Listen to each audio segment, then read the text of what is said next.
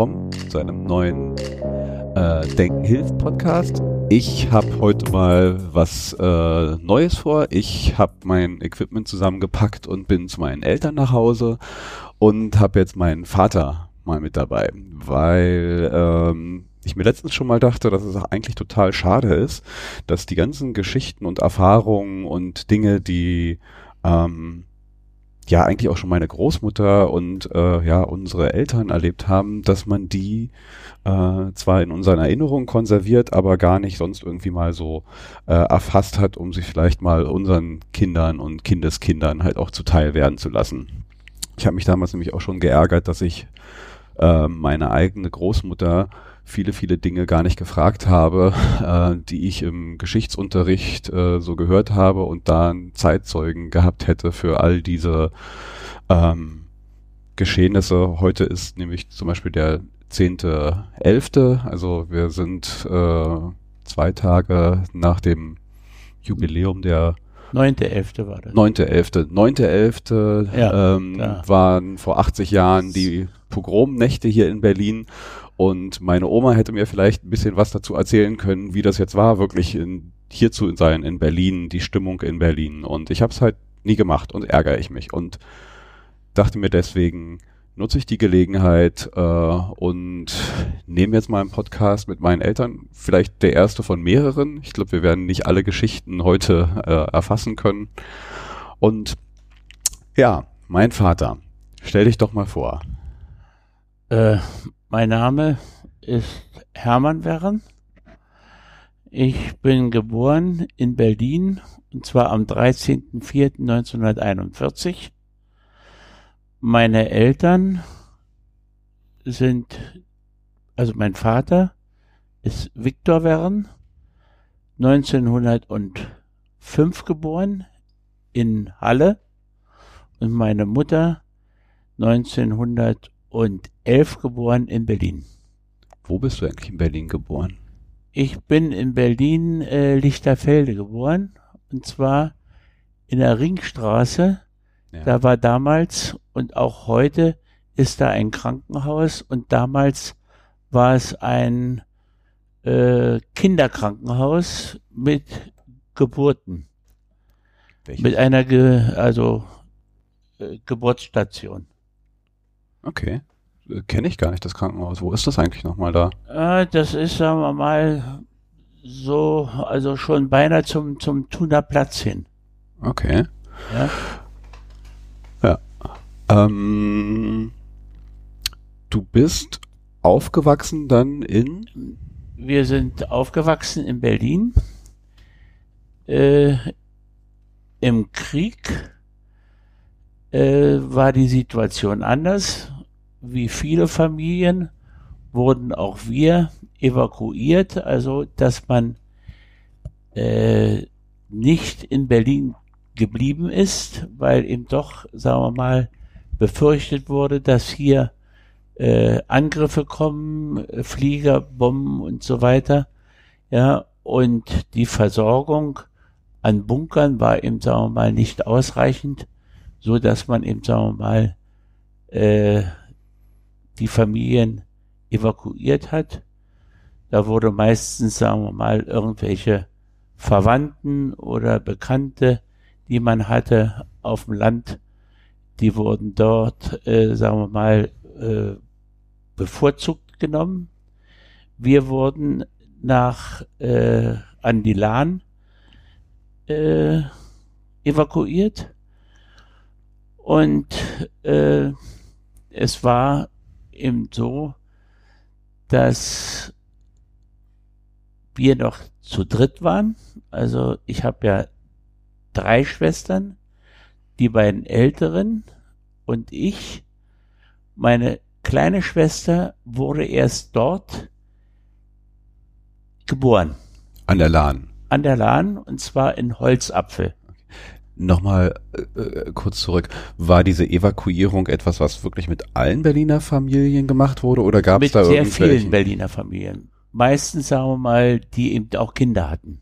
Okay. Ja, also dadurch, dass wir eben drei Kinder waren, schon damals, ja, äh, sind wir da äh, an die Lahn äh, evakuiert worden und an die Lahn dadurch, dass mein Vater äh, mütterlicherseits dort äh, Verwandte hatte. Da waren familiäre Bindungen da. Du hast ja gerade vorhin nochmal erzählt, dass ähm, dein Vater, mein Großvater, Mitglied der NSDAP war. Ja, er war Mitglied der NSDAP. Er war eben, sagen wir mal, damals äh, wie viele begeistert. Es waren sehr schlechte Zeiten, die Inflation war und äh, es ging dann aufwärts und da war mein Vater eben dabei und war eben, sagen wir mal, von der ersten Stunde mit an dabei und hatte aber so viel wie ich weiß und es war auch nie darüber gesprochen worden, er hatte keine Funktion gehabt. Ja, also er war nicht tätig, sondern er war nur Mitglied, wollen wir mal sagen. Ja. Er ist selber aber nie in irgendwie äh, Kriegsdienste eingezogen worden, oder? Nein, nein. Er war in einem Betrieb, die, sagen wir mal, für die Front gewisse Funktion hatte. Die wurden, er war dafür da, dass eben, sagen wir mal, koordiniert wurde mit dem äh, Ministerium für Beschaffung oder sonst was. Ja, und dass da äh, Sachen, in dem Falle Getränke, an die Front geliefert wurden unsere also das Thema äh, Getränke ist in unserer Familie verwurzelt, oder? Ja, da gibt's ja, äh, ähm, da, da gibt's verwandtschaftlich. Von, von meinem Vater her äh, waren eben da äh, ganz starke äh, Bindungen und zwar äh, den gehörte der Brunnen am Rhein und zwar Renz, den Renzer Brunnen und äh, auch, sagen wir mal, äh, noch mehrere Brunnen, die äh, über Deutschland verteilt waren. Okay, also und im Rahmen dieses Besitztums wurden sie zu kriegswichtiger Produktion ja, deklariert? Er, so? er war in einem Vertrieb in Berlin tätig als Prokurist und äh, auf Intervention meiner Mutter wurde er nicht eingezogen, sondern der Direktor dieses Betriebes hatte anscheinend gute Verbindung, dass mein Vater eben, sagen wir mal, dort nicht eingezogen, also nicht eingezogen wurde, sondern für diese Aufgabe abgestellt wurde. Okay, also das war schon eine ja. außergewöhnliche und mit Beziehungen äh, beschaffte. Auf Intervention meiner Mutter. Ja. ja, das war so ein bisschen, sagen wir mal, gesteuert. Mein Vater war nicht begeistert davon, was ich gehört habe. Er ja. wäre gerne. Er wäre gerne. Ja, dadurch, dass sein Bruder war im, wir mal, beim Militär. Der hatte als Kadett unterm Kaiser damals schon seine ersten Spuren im, Im, äh, im äh, na, nicht im Krieg, sondern also das Militärhandwerk als Kadett schon unter dem Kaiser gelernt, sozusagen. Was, was hattest ja. du gesagt? Dein Vater ist 1905 geboren. Ja. Also den Ersten Weltkrieg der hat er dann halt auch. Bruder, ja. der ist äh, irgendwie, sagen wir mal, äh, noch älter gewesen, wie gesagt, und war dann als Junge schon als Kadett hier in Berlin. Hm. In der Kadettenanstalt. Ja. So. Ähm, wie, du bist ja 41 geboren, also Richtig. den Krieg an sich, da warst du drei, vier Jahre in den letzten Zügen des Krieges ja, oder vier? Ja, so vier Jahre war ich da, ja. Hast du irgendwelche Erinnerungen oder Wahrnehmungen also, von dem Krieg? Im Grunde genommen hat man keine Wahrnehmung. Ich habe die einzigste Wahrnehmung ist, dass wir in so einem Keller gesessen haben und draußen war es hell manchmal und es krachte und so weiter und da waren schon so, so Ängste irgendwie im Hintergrund gespeichert, ja, aber sonst habe ich keine Erinnerung dran. Ja, wir haben ja in einem Gebiet, also damals, da muss man jetzt nochmal danach haken. Wir haben, wie gesagt, Ende des Krieges waren wir in Berlin, weil mein Vater sagte mal, also in Berlin ist überhaupt nichts los.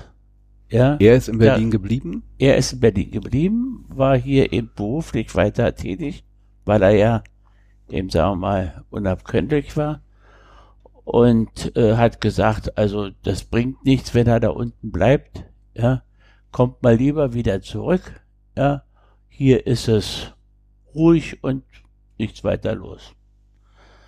Naja, und dann sind wir wieder nach Berlin. Inzwischen war dann meine Schwester da. Ja, die Birgit, die ist äh, im April 44 geboren.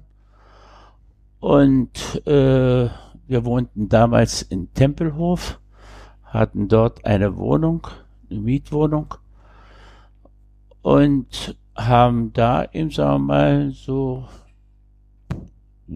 gewissermaßen gelebt. Wie, wie, wie war, groß war die Wohnung? Zu wie viel wart ihr dann war da? So, so drei, dreieinhalb oder vier Zimmerwohnung. War schon eine größere Wohnung. Ja, war jetzt ja. so.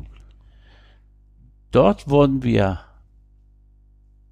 ist eine Fliegerbombe runtergegangen und wir wurden ausgebombt. Wir waren aber nicht zu dieser Zeit in der Wohnung, ja, sondern waren irgendwo anders und äh, da war es dann so, dass im Grunde genommen viele Sachen weg waren. Die Möbel waren meistens nicht mehr brauchbar. Ja, einige Sachen waren noch brauchbar. Und mein Vater hat damals dann die restlichen Sachen äh, dort abholen lassen und hat die im Betrieb war ein Speicher da irgendwie, ja, auf dem Bahngelände und hat die dort eingelagert, damit sie erstmal sicher sind und nicht irgendwie Vandalismus oder sonst was, sagen wir mal, da noch gestohlen wird. Äh,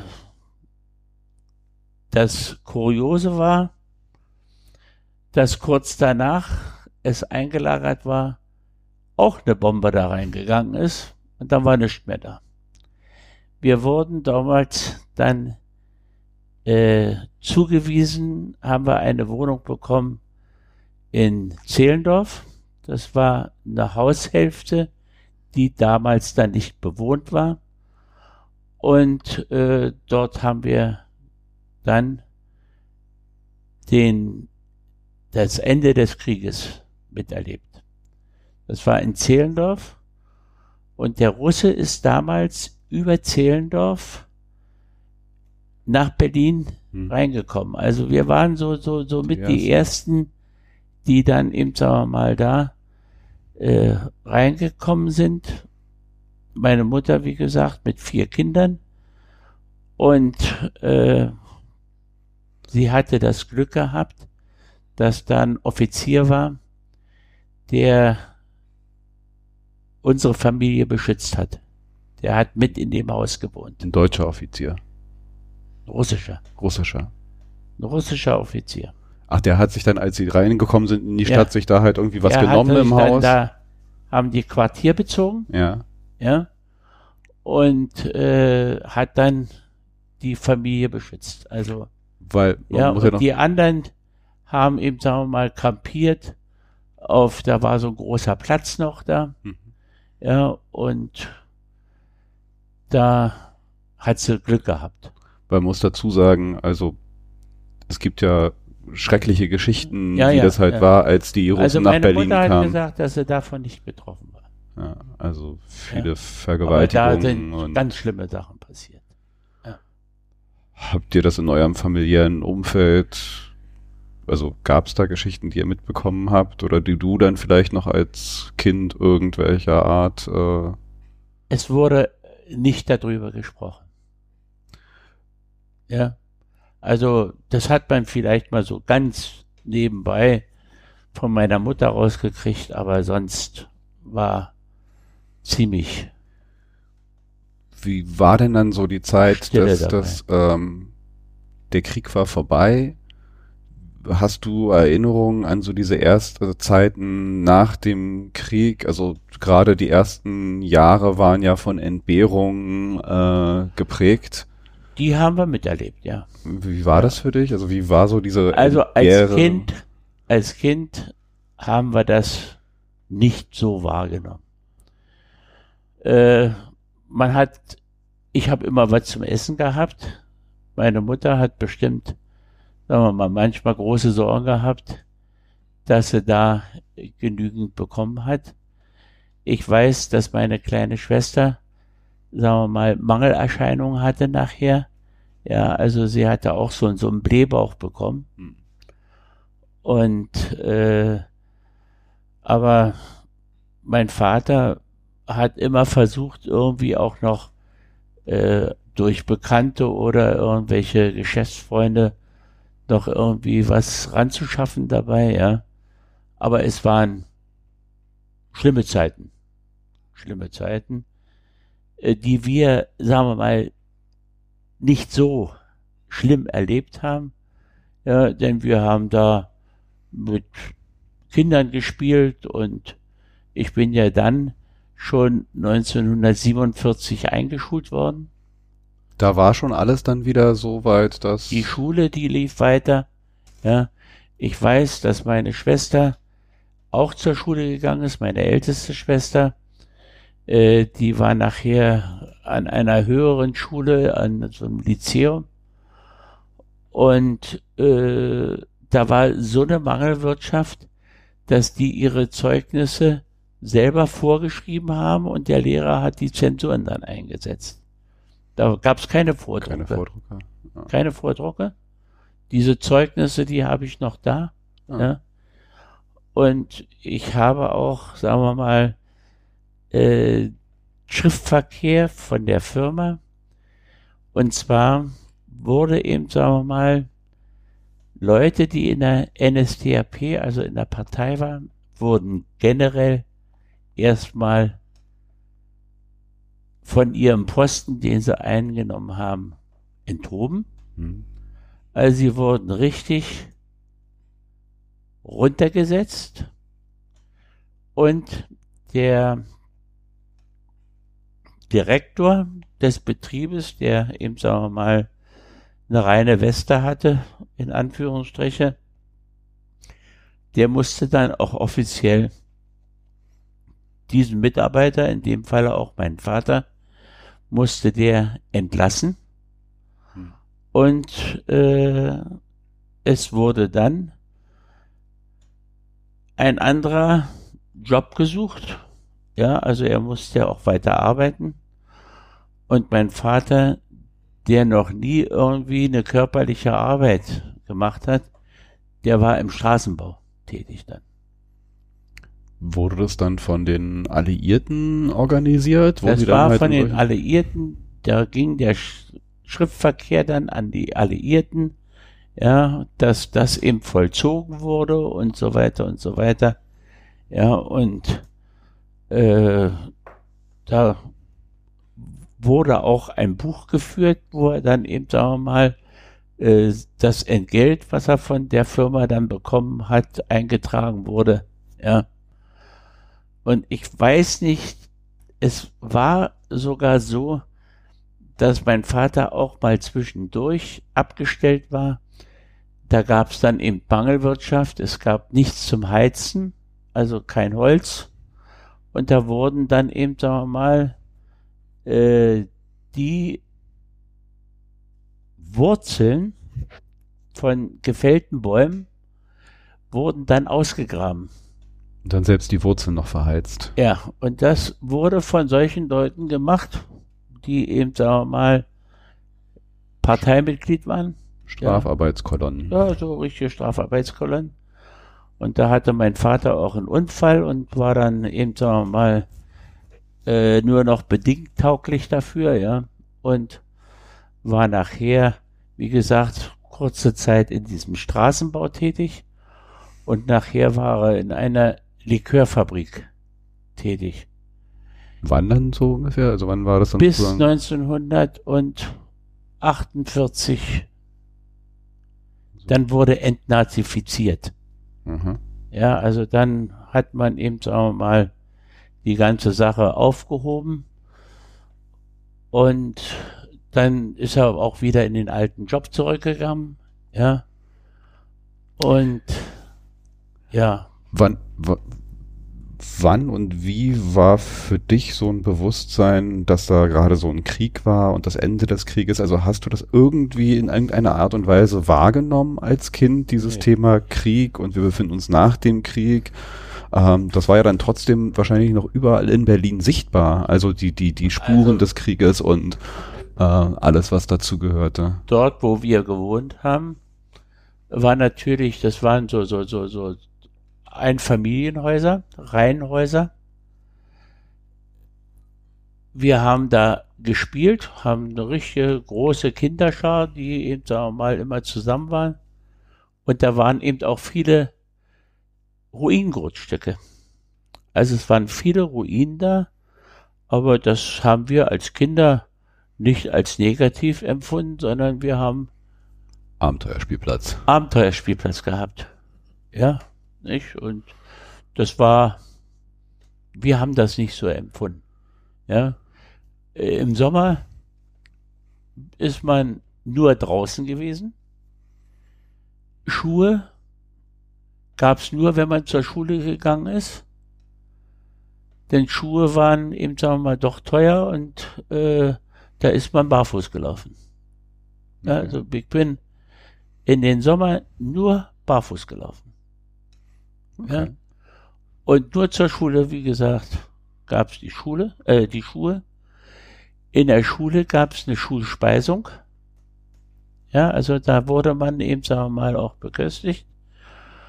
Und es gab eben, sagen wir mal, auch, und daran hat man sich immer erinnert und mit Freude erinnert, es gab äh, Zuteilung von den Amerikanern. Das waren diese Care-Pakete, wo eben, sagen wir mal, äh, Käse, Milchpulver und so und diesen Chester-Käse, ja, das war so ein äh, Käse, den gab's in großen Blöcken dann, ja, und dann war das natürlich ein richtiger Festtag, war das, ja, wenn sowas da war. dir, äh, hast du die Zeit der, der Berlin-Blockade äh, bewusst miterlebt? Also das war, wann war, wann war die Berlin-Blockade? Die Fün- war- in den 50ern? Wann in den 50ern? 47, ne? War das 47 schon? 47, ja, Ah. ja, oder 48, ja. Hast du- Ja, nee, nee, nee, die war, ja, so 47, 48 bis Anfang 50, glaube ich, war ja, das. ja, kann sein. Ja. Also, Nee, auch nicht. nicht so. Nicht also so. war es jetzt auch Bei kein, uns gingen auch keine Flugzeuge rüber. Es gab ja äh, Ecken, wo eben, sagen wir mal, diese Flugzeuge rübergingen. genau, wo dann Ja, also in Friedenau ist ja auch ein Flugzeug abgestürzt. Also es sind ja Flugzeuge auch abgestürzt und aufs Stadtgebiet gefallen, ja. Aber davon haben wir nichts mitbekommen. Und ich meine, die kamen ja praktisch, äh, wenn der eine vorbei war, kam der andere schon. das war nonstop, Das- ja, ja. Ging ja nonstop geht es. Ja. Also Und die haben ja da auch äh, dann diese kleinen Fallschirme abgeschmissen mit, mit Süßigkeiten und so weiter. Äh, davon haben wir nichts mitbekommen. und diese, diese Care-Pakete, wurden die denn in der Schule verteilt oder wo, wo habt ihr die dann das hergekriegt, diese waren, eben, Zuteilung? sagen wir mal, kinderreiche Familien haben diese Care-Pakete bekommen. Das Ah, ja. war, äh, vom Staat wurde das dann eben, sagen wir mal, ausgeteilt oder wo man dahin musste, weiß ich nicht. Ja, aber es war eben, sagen wir mal, doch eine, eine gewisse große Hilfe. Und wir haben es aber auch folgendermaßen gemacht, dann kam ja nachher, die Russen, die gingen ja nachher auch weg Ja, aus diesem Zehlendorf, ja. wo sie reingekommen sind. Und dann hat sich das ja, sagen wir mal, gebildet, dass Berlin die Sektoren bekommen hat. Also die Sektoren der Amerikaner, der Russen, der Franzosen und der Engländer. Genau. Und ihr Wir wart waren im, im amerikanischen Sektor und die höheren Chargen wurden dann eben, sagen wir mal, auf Berlin, auf den Sektor verteilt. Ja, und da wurden eben, sagen wir mal, Häuser einfach requiriert und da wurden die dann reingesetzt. War ja vorher nichts da, ja. Und die, äh, die Bodentruppen oder so, die kamen dann in die alten Kasernen, ja. Und äh, da war eben Folgendes, äh, da war nachher ein amerikanischer Offizier, der eine deutsche Frau als Freundin hatte, Mhm.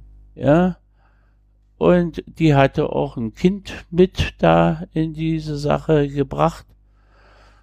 Und der war sehr kinderlieb, der Offizier, und das war praktisch, haben wir davon auch partizipiert, ja Ah, okay. und sind dann, sagen wir mal, so in diesen Jahren 49, 50, ja, ja, sind wir dann in Kinos gegangen oder haben Eis bekommen oder so, ja, das hat's gegeben gehabt, ja, ja, ja, also das war, das haben wir miterlebt, ja, aber sonst war eben alles Mangelware, ja.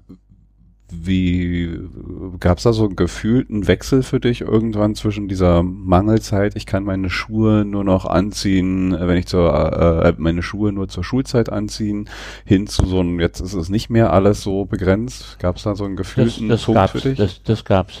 Ja, mit der, äh, nach der Währungsreform, ja, die ja 1949 war, ja, da wurde ja im Grunde genommen einheitlich ein Betrag ausgezahlt. Mhm. Ja, also du konntest jetzt, sagen wir mal, äh, ein dickes Bankkonto haben, aber deswegen hast du bloß, ich sag jetzt einfach mal 100 Mark bekommen. Das Ja. war ein Jeder, wenig, war nicht viel. Und jeder gleich. Jeder gleich. Und dadurch, dass eben, sagen wir mal, alle, auch von den Freunden, die Eltern, die gleichen Probleme hatte, ja, gab es keine so, so, so, so große Reich und Arm. ja, Da war eben alles so ein bisschen, alles auf Null gesetzt, alle Ja. am gleichen ja, Punkt, Ja. von dem sie loslaufen Ja. mussten. So sieht's aus, ja. Nicht? Das hat sich nachher so im Laufe der Zeit auch geändert dabei, ja. Ja, aber anfangs hat man das nicht so gemerkt. Wie war denn die Schulzeit so ähm, von der Zeit, wo du dich erinnern kannst? Wie war die so organisiert geprägt? Was sind so deine Erinnerungen an Schule? Also ich weiß, wir hatten nur eine Lehrerin, die jung war. Sonst waren alt ältere. Gab es Lehrer auch eigentlich? Es gab auch Lehrer, aber da hat man auch Leute aktiviert, die dann eben, sagen wir mal, schon pensioniert waren. Und wenn, dann waren das eben Lehrer vom alten Zopp. Ja, also wirklich wahr, wir haben Lehrer gehabt, die eben, sagen wir mal, noch mit dem Rohrstock ja. eins übergezogen haben. Ja, und wo du eben im Grunde genommen, sagen wir mal, äh, der gute Schüler hat vorne gesessen und der schlechtere hat hinten gesessen. Ja, ich habe immer hinten gesessen. Warst du ein Störenfried? Nein, ich war kein Störenfried. Ich war bloß nicht so einer, der sich groß an die Sache, äh, also ich, habe wenig gesagt, sondern es stand in jedem Zeugnis drin, äh, dass ich ein guter Beobachter bin. Okay. Ja, aber es gab eben, ach so, wo ich mich ganz stark dran erinnere. Wir haben keine Hefte gehabt, wo wir geschrieben haben. Ah, sondern? Wir haben eine Tafel gehabt Aha. mit einem Griffel. Okay. Ja. Und da haben wir unsere Schreibübungen gemacht und dann wurde das wieder weggemacht und Also ja, weil es kein Papier gab. ah, ihr hattet sozusagen die ersten Tablets. Ja, sozusagen, ja. ja. Und aber das war bei uns normal. Ja, und äh, also aber die Schule war für mich nicht gerade ein Highlight dabei, ja. Ich war nicht gerne in der Schule. Und man wurde auch, weißt du, man wurde einfach abgestempelt, wenn du ein ruhiger Schüler warst, dann wurdest du in Ruhe gelassen. Du wurdest auch damals nicht gefördert. Ja. Ja, das gab's nicht. Ja, ja, und äh, man war auch, ich war so ein bisschen verschüchtert und mein Vater war ein recht strenger Vater, der dann immer äh, groß Tara gemacht hat, wenn das Zeugnis nicht so gut war. Ja, und man hat sich dann selber immer weiter wieder zurückgezogen. Meine Mutter hat einen aufgebaut, mein Vater hat einen runtergezogen. Ja, und das ging immer so ein bisschen hin und her dabei. Also die Schule war ja damals genauso strukturiert, wie es dann eben sagen wir mal auch noch heute war teilweise. Also dass du eben das äh, die die Volksschule hattest, dann eben sagen wir mal die Mittelschule und das Gymnasium, Hm. ja. Und äh, mein Vater wollte immer, dass ich ein Gymnasium besuche, aber das hat er nachher aufgegeben. Und ich habe nachher einen Beruf genommen, naja, weil es eben, sagen wir mal so, äh, üblich war, dass der Vater gesagt hat, ach weißt du, ja, wir haben so viele Verwandte, die da in dem Getränkebereich sind, ja, die auch Einfluss haben und äh, dann lernst du mal praktischen Beruf und dann kannst du später da eben einsteigen, dass du da Maschinen ja, unter dir hast oder sowas. Da habe ich gesagt, ja, ja, das mache ich dann. Ne? Ja. Nochmal ganz kurz zurück, bevor wir jetzt schon dann sozusagen ans Ende deiner Schulzeit einsteigen. Äh, ich wollte nochmal fragen, du warst ja jetzt der einzige Junge zwischen drei Schwestern. Drei Schwestern. Ja. Wie war das so? Äh, ja, haben deine Schwestern dich unter die Fittiche genommen? Wurdest du gepiesackt? Warst du halt äh, Also der kleine Prinz oder? Christiane war ja die älteste. Die war ja sechs Jahre älter als ich. Ja. Die hatte immer, sagen wir mal, sich aus dem normalen Leben verabschiedet. Was, was für ein normales Leben meinst du jetzt? Normales Leben, dass man auf der Straße gespielt hat oder so war. Sie war immer ein bisschen äh, etepetete, wollen wir mal sagen, ja. Also sie ist dann schon, hat dann schon angefangen zu lernen. Mhm. immerhin 1954 oder so, ja. Da war die Zeit auch noch schlecht, waren auch schlecht, irgendwelche Sachen zu bekommen. Äh, die war auf dem Gymnasium, aber auch keine so glänzende Schülerin, dass sie nachher mit der elften Klasse ist sie, glaube ich, abgegangen und ist dann in einem Einzelhandelsladen für Handarbeiten hat sie gelernt und äh, war auch immer anders. Die ist ins Konzert gegangen und an die, in die Oper gegangen und so, ja, das war anders. Und aber ich hatte ein unheimlich gutes Verhältnis zu Ingi, Mhm. ja, die eben, sagen wir mal, von ihrer Mentalität mehr so zu uns passte. Ja, die war im Sportverein, hat Handball gespielt, Leichtathletik, hat äh, beim äh, Berlinlauf mitgemacht, ja, wo man dann hingegangen ist.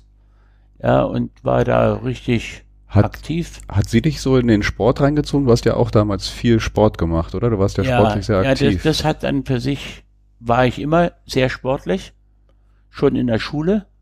Ja, ich war mal in der Leichtathletik, war ich der Achte von Berlin.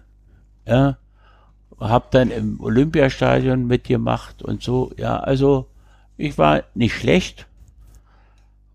Und dann, als ich 15 war, 14, da hat mein Vater gesagt, er hat einen Geschäftsfreund gehabt, äh, der im Ruderverein war und hat gesagt, das wäre doch eine Sache, ja, Ruderverein. Naja, und ich war ja ein braver Junge, habe gesagt, naja, kann ich mir ja mal angucken, ne? So, das war im Herbst dann. Also, dann bin ich da immer hingegangen und das war stinklangweilig. Da war nämlich dann eben, sagen wir mal, nur Kastenrudern. ah. Ja. Kannte es keinen. Habe ich zu meiner Mutter gesagt, ich gehe da nicht mehr hin, das ist ja furchtbar. Ja.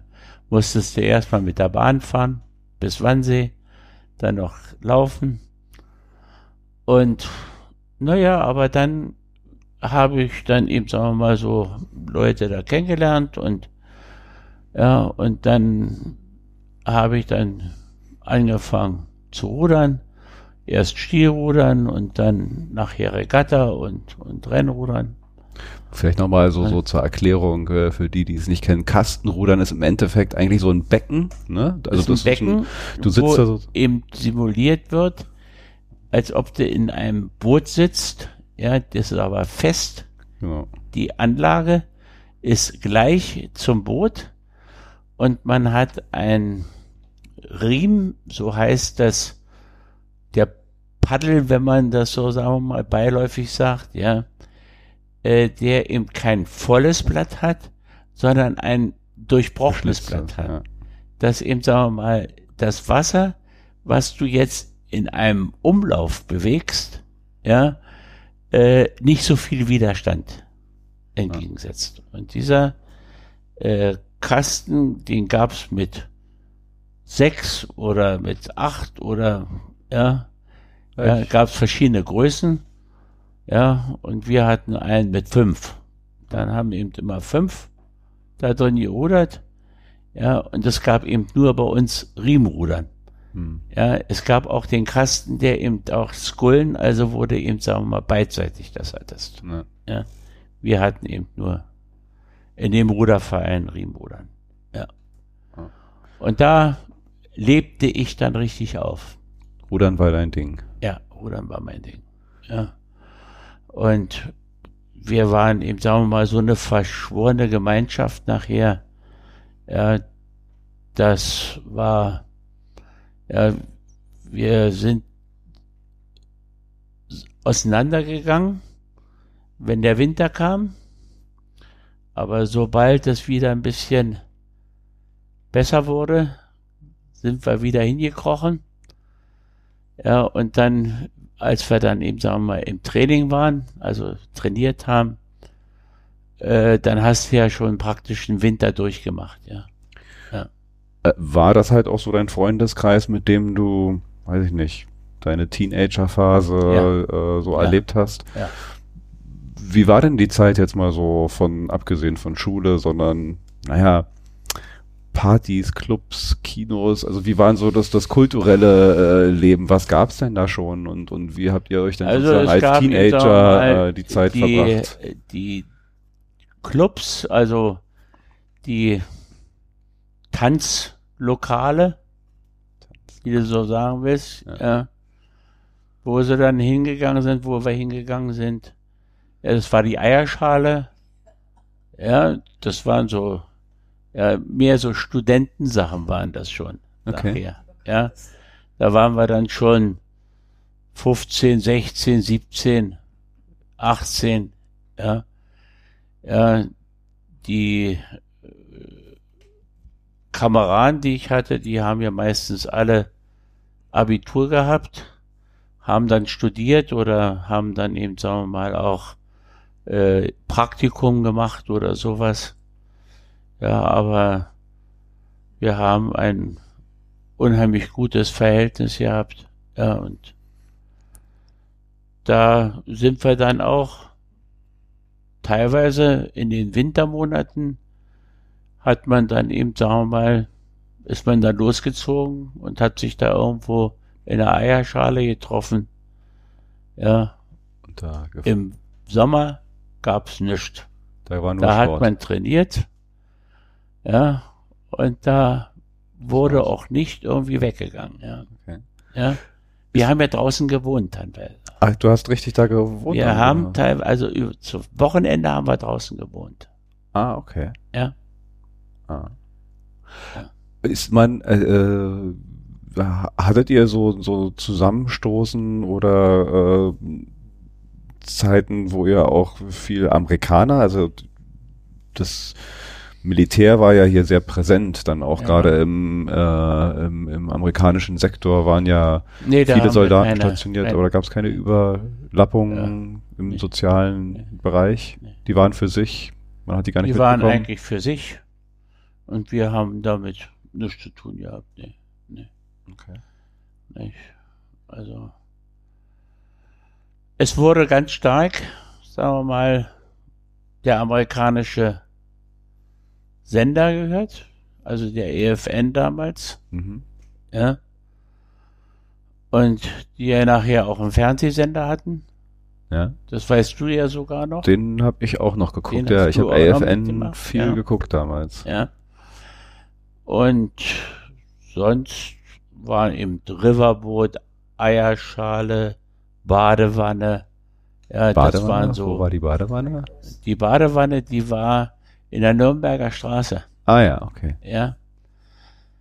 Äh, das waren so einschlägige Sachen da. Wie weit war denn so dein Berlin für dich? Ähm, also das waren ja alles auch noch Zeiten, wo Berlin nicht geteilt war. Das konzentrierte sich im Grunde genommen auf also, Zehlendorf, ja. Ruderverein und dann habe ich ja auch gearbeitet, ne? Äh, während ich der war, Schulzeit noch, oder was? Nee, nee, nachher. Ich bin ja mit 15 Jahren, habe ich ja angefangen zu lernen. Ah, so, okay. Ja. Und da bin ich dann immer in den Betrieb gefahren. Wo das war, war der? in Friedenau. Friedenau. Ja. Und als ich dann ausgelernt hatte, äh, habe ich festgestellt, dass ich eigentlich, sagen wir mal, Maschinenbau hätte machen müssen. Hm. Was, ja? Du hattest gelernt Maschinenschlosser? Nee, Schlosser nur. Schlosser. Schlosser. Und ich hätte Maschinenschlosser lernen müssen. Aber mein Vater hat mich eben, sagen wir mal, unwissentlich, ja, in eine Schlosserlehre gebracht. Hat gedacht, das ist alles gleich. Hm. Naja. Und dann habe ich umgesattelt auf Maschinenbau und wollte eben, sagen wir mal, in Berlin schon äh, den Start machen, dass ich dann eben von meinem Lehrbetrieb wegkomme und habe eine böse Erfahrung gemacht.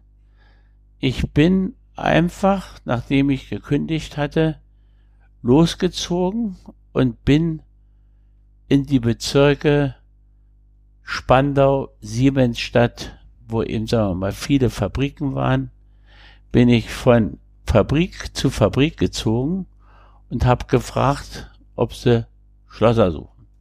Hm. Nicht? Nicht. Ich dachte, es wurde gesucht wie blöde, alles und jeden. Nee.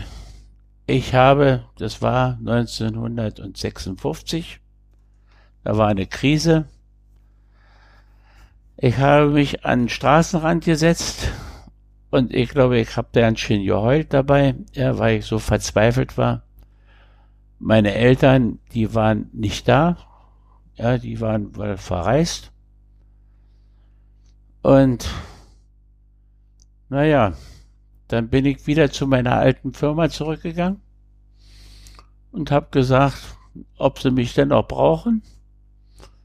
Ja, die haben mich wieder genommen, ja. Und dann bin ich da noch ein Viertel oder ein halbes Jahr gewesen. Und dann bin ich übers Arbeitsamt. Bin ich zum Arbeitsamt gegangen. Und da haben die mich vermittelt an die Firma Roller, Osloer Straße. Ja. Osloer Straße. Und zwar ist da Fußweg vielleicht Viertelstunde, 20 Minuten, war die Bornholmer Straße. Ah ja, der Übergang, der Grenzübergang. Und das war so ein ganz typischer Berliner Betrieb. Erster Hinterhof, zweiter Hinterhof, vorne eine größere Halle, wo eben die größeren Maschinen gebaut wurden. Und das war eine ganz alt eingesessene Firma, die haben Zündholzmaschinen gebaut. Mhm. Ja. Und da habe ich dann als Maschinenschlosser angefangen. Obwohl du Von das gar nicht Tuten gelernt und hattest. Blasen, keine Ahnung. Aber ich hatte Glück gehabt.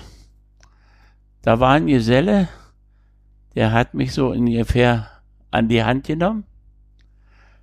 Und ich habe das innerhalb ganz kurzer Zeit, ja, habe ich dann mich da so reingefressen und äh, habe mich da sehr wohl gefühlt und bin dann immer von der Bornholmer Straße, also von der Osloer Straße, bin ich meistens dann immer durchgefahren mit der S-Bahn. Also ich musste Gesundbrunn laufen Ja. und von Gesundbrunn nach Wannsee. Das war die Wannseebahn. Die ging nach Gesundbrunn. Ja, Gibt's die jetzt? Die gibt's so? noch, Ja. ja. Und dann habe ich gerudert. Und dann nach dem Training kam ich dann so um 8 Uhr, 9 Uhr nach Hause. Und dann bin ich wieder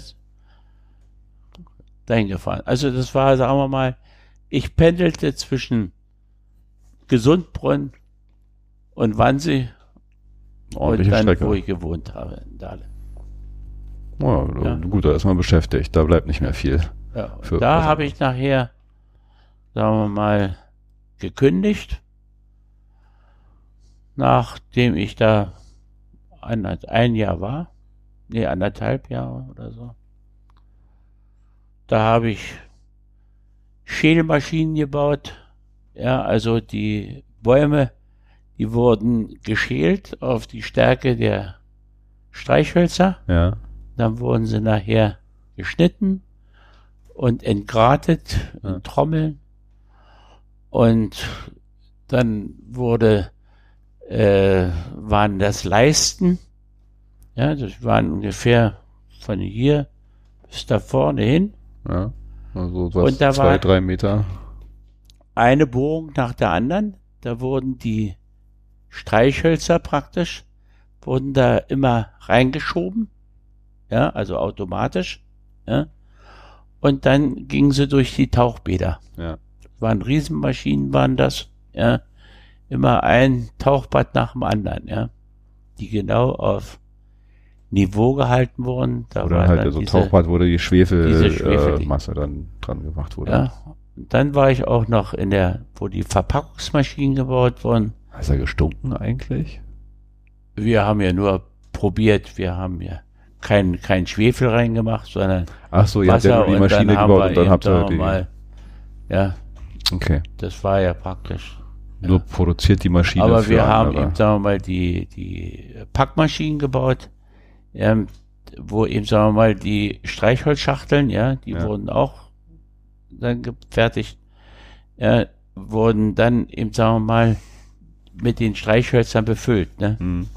Und das ging so, dass sie nicht gezählt wurden, denn es waren Trichter, ja, und unten waren äh, wie so, so, so, so eine Schere, die dann aufging und zu. Ja. Und Das- dieser, Schnappmechanismus oder was? ja, der hat so und so viel durchgelassen. Das habt ihr dann so oder wahrscheinlich erstmal ausprobiert. Wie lange ja, das muss es auch sein? ausprobiert und die Zeit und so, ja. Und das hat aber ganz genau hingehauen. Das war immer so und so viel Streichhölzer drin, ja. Und alles wahrscheinlich noch mit einer mechanischen Steuerung, nicht Alles, mit da war elektronisches dabei, ja. Ja. Und so habe ich mich dann da reingefummelt. Ah. Ähm, Ich überlege gerade mal jetzt vielleicht, äh, es wäre doch mal ein ganz schöner äh, Punkt, nochmal so einen ersten Abschnitt abzuschließen. Ich würde das Ja. gerne weitermachen. Nee, nee, nee. nee. ähm, So mal auch äh, die ganze Zeit des, die würde mich ja dann interessieren, die Zeit des Kalten Krieges, wie das jetzt dann so war, als Berlin dann halt langsam in diesen Konflikt reingerutscht ist, äh, wie das so sich angefühlt hat, in so einer Stadt zu sein, die ja das wirklich haben wir ja auch voll miterlebt. ja, ja, deswegen, also die Zeiten würde ich gerne nochmal ein andermal mit dir beleuchten, wie es sich angefühlt hat, in einer Stadt zu leben, die halt so im, im Mittelpunkt des äh, Kalten Krieges war. Aber das, wie gesagt, gerne am nächsten Mal. Ja, prima. Schön, Ja. vielen War Dank. schön, dass wir das mal gemacht haben. Ja, finde ich auch. Ja. Das äh, kriegt auf jeden Fall eine Fortsetzung. Dann sage ich schon mal auf Wiedersehen. Ja, Wiedersehen, ja.